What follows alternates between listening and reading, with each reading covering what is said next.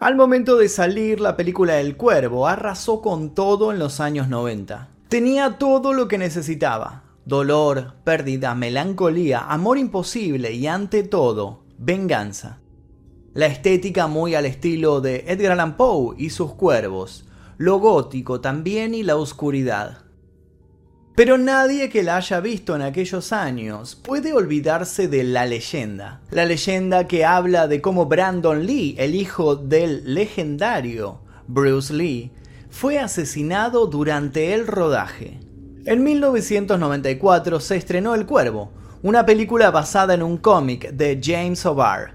Este artista tuvo una vida muy particular y su obra fue el resultado de haber plasmado todos sus oscuros sentimientos. Se crió en un orfanato donde la soledad marcó los primeros años de su infancia. En 1978 su vida parecía haber remontado. Vivía una aparente felicidad con la persona que amaba, pero un conductor alcoholizado atropelló a su novia. El culpable fue puesto en libertad a los meses del accidente y James quedó destrozado. Su salida y su mejor escapatoria a ese momento de pérdida y dolor fue alistarse en la Marina. Al poco tiempo había sido enviado a Berlín durante la Guerra Fría. De esta manera surgió el cuervo. El dolor lo acompañaba a donde iba y decidió escribir a modo de diario personal parte de su historia. Necesitaba hacer una catarsis en pos de superar esta tragedia. Se limitó a seguir hurgando en sus profundas heridas y forjó en su libro lo que salía de su más profundo dolor, sobre todo su odio. James O'Barr jamás escribió para publicar, ni tampoco pensó que alguien podría llegar a interesarse en sus escritos. Pero la editorial Caliber Press lo conoció y publicó el primer número del Cuervo. Todo fue un éxito inmediato y el siguiente paso fue la producción de la película. La película trata de un músico de rock llamado Eric Draven que es asesinado una noche antes de Halloween, la llamada Noche del Diablo, en Detroit, Michigan. El protagonista interpretado por Brandon Lee es arrojado por una ventana de su departamento. Su novia, Jelly Webster, luego de ser violada por varios hombres, termina en un hospital en donde finalmente también muere. Estos dos crímenes son llevados a cabo por una banda llamada Top Dollar, los chicos malos de la ciudad. Un año después, el personaje principal vuelve gracias a un cuervo que lo ayuda a revivir. En su resurrección, solamente trae más muerte. Él regresa a la ciudad donde había sido asesinado con un único objetivo, vengarse. Eric, en esa segunda oportunidad, no solo tenía sed de venganza, sino que contaba con una fuerza sobrehumana, la inmortalidad y una visión sobrenatural que le permitía saber qué sentía la persona con tan solo tocarla junto a la protección del cuervo, que era su guía espiritual, no descansaría hasta poder llevar a cabo la venganza y hacer pagar su muerte y la de su amada. La película El Cuervo tenía todo para ser un éxito. La triste historia personal de su autor James O'Barr, la superproducción que había conseguido Alex Proyas Tenían a Brandon Lee interpretando al protagonista y además una gran historia de amor que sobrepasaba los límites de la muerte. Pero se dice que sobre ella cayó una maldición y ahora vas a conocerla. En Wilmington, Carolina del Norte, el rodaje de la película iba perfecto. Sin embargo, había una escena complicada en la que grabarían el asesinato de Eric Draven, quien era interpretado por Brandon Lee. La idea era que un grupo de delincuentes le iba a disparar, pero algo iba a salirse de lo estipulado. El director Alex Proyas había ideado que en el forcejeo el líder de la pandilla, Fanboy, quien era interpretado por Michael Massey, le disparara a Eric y este cayera al suelo.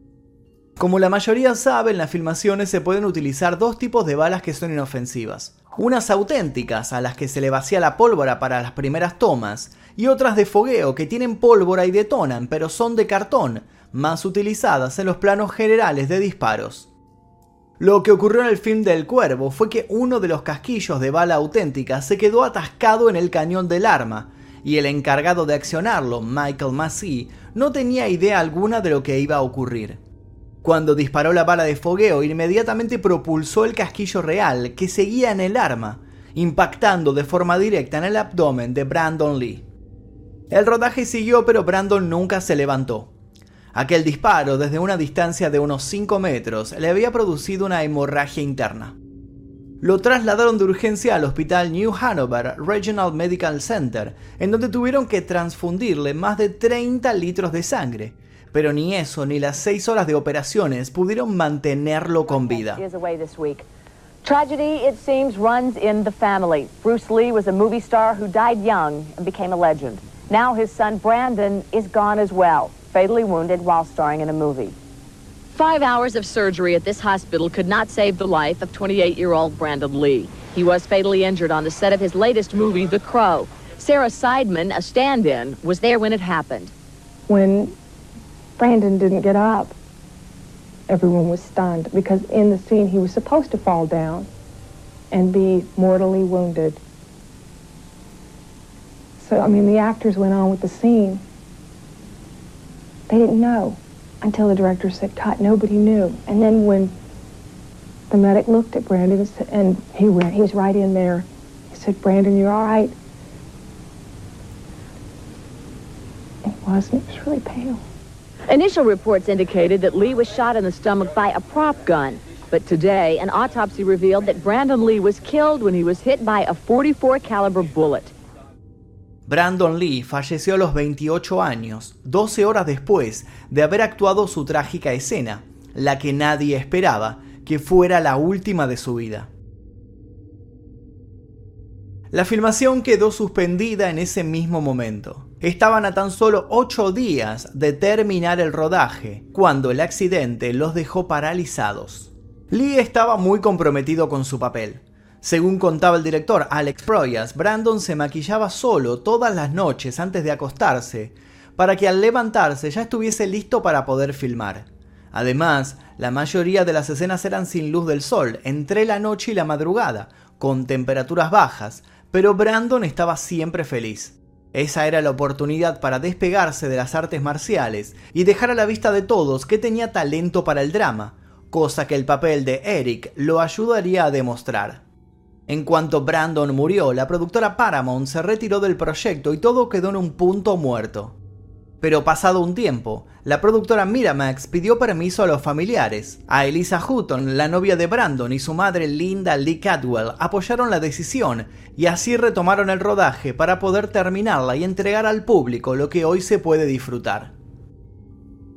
Al mes del fallecimiento del protagonista, se comenzó a reescribir el guion. Muchas escenas se quitaron y otras nuevas tomaron el lugar. Se realizaron algunos efectos especiales, se utilizó dobles, todo lo que estaba al alcance de aquella época para poder completar las escenas que ya habían sido rodadas por el actor. Pero este era tan solo el comienzo de una maldición que nadie podría frenar. Al momento de hablar de culpabilidad, eran tantos los responsables hasta llegar al arma que accionó Massey que fue muy difícil señalar con el dedo al verdadero culpable. Aunque él tenía en claro que no había sido el responsable, nunca pudo ver la película completa y tuvo que dejar de actuar por un año. Por este hecho, la productora fue multada con 700.000 euros, aunque el dinero no volvería a la vida a un actor que pensaba consagrarse con ese film. Pero las curiosidades de esta tragedia fueron más allá de este final maldito. La película El Cuervo terminó estrenándose justo al cumplirse un año de la muerte de Brandon Lee, desde ya que la película terminó siendo, como lo señala el mismo film, en conmemoración a la muerte de este. Otra coincidencia que dejó en evidencia que la realidad muchas veces supera la ficción es que Brandon Lee se iba a casar con la directora del casting, Elisa Hutton, el día 17 de abril. Al momento de su muerte estaban a tan solo 18 días de contraer matrimonio y en la ficción, Eric se casaba al otro día. La muerte del protagonista no fue la única tragedia que ocurrió durante las grabaciones. En los primeros días del rodaje, el carpintero Jim Martigeus, perteneciente al equipo de producción, se electrocutó y esto le produjo grandes quemaduras en sus manos, rostro y torso al tocar las líneas eléctricas con su grúa. Otros eventos desafortunados fueron el incendio, del cual se desconocen las causas, de un camión con elementos de utilería, y la pérdida total de ese material, lo que complicó la grabación encareciendo el rodaje. Y como si esto fuera poco, un huracán se hizo presente mientras se rodaba la película y como resultado destrozó los exteriores de la filmación. El equipo no tuvo otra opción que terminar el rodaje en interiores. Más allá de su producción complicada, El Cuervo se estrenó con muy buenos números. El presupuesto estimado originalmente era de 30 millones de dólares, pero fue recortado a 18. De esta manera la producción trabajó con ciencia para no gastar de más. El resultado fue lo que hoy en día está al alcance de todos. Con la sumatoria de las tomas adicionales, la película costó unos 23 millones de dólares y logró recaudar 50 en Estados Unidos, más otros 94 alrededor del mundo. Tanto por la muerte, las coincidencias con la vida del protagonista y la historia de ficción, se convirtió en un film de culto y un ícono en las subculturas gótica y grunge. Otra de las perlas del cuervo fue su banda sonora original que contó con The Cure y su canción Burn que se convirtió en el tema principal de la película. Su legado incluyó varias secuelas de una calidad cuestionable. En 1996 se estrenó El Cuervo, Ciudad de Ángeles. El argumento era similar al de la película original. Luego hicieron un videojuego basado en esta historia. Esto dio lugar a El Cuervo, Escalera al Cielo, una serie de televisión protagonizada por Mark Dacascos. La maldición o las malas decisiones llevaron a exprimir la tragedia, de la que posteriormente saldrían otras dos secuelas intrascendentes, The Crow Salvation y The Crow Wicked Prayer. En cada película un personaje diferente resucitaba como el cuervo. Durante esos últimos años se llegó a hablar de un reboot que sería protagonizado por Jason Momoa, pero todo este proyecto quedó a la deriva luego de que el actor hawaiano lo abandonara. Más allá de los accidentes y las posibles maldiciones, la realidad es que Brandon Lee fue alcanzado por el frío dedo de la muerte, pero su esencia quedó intacta en la película El Cuervo.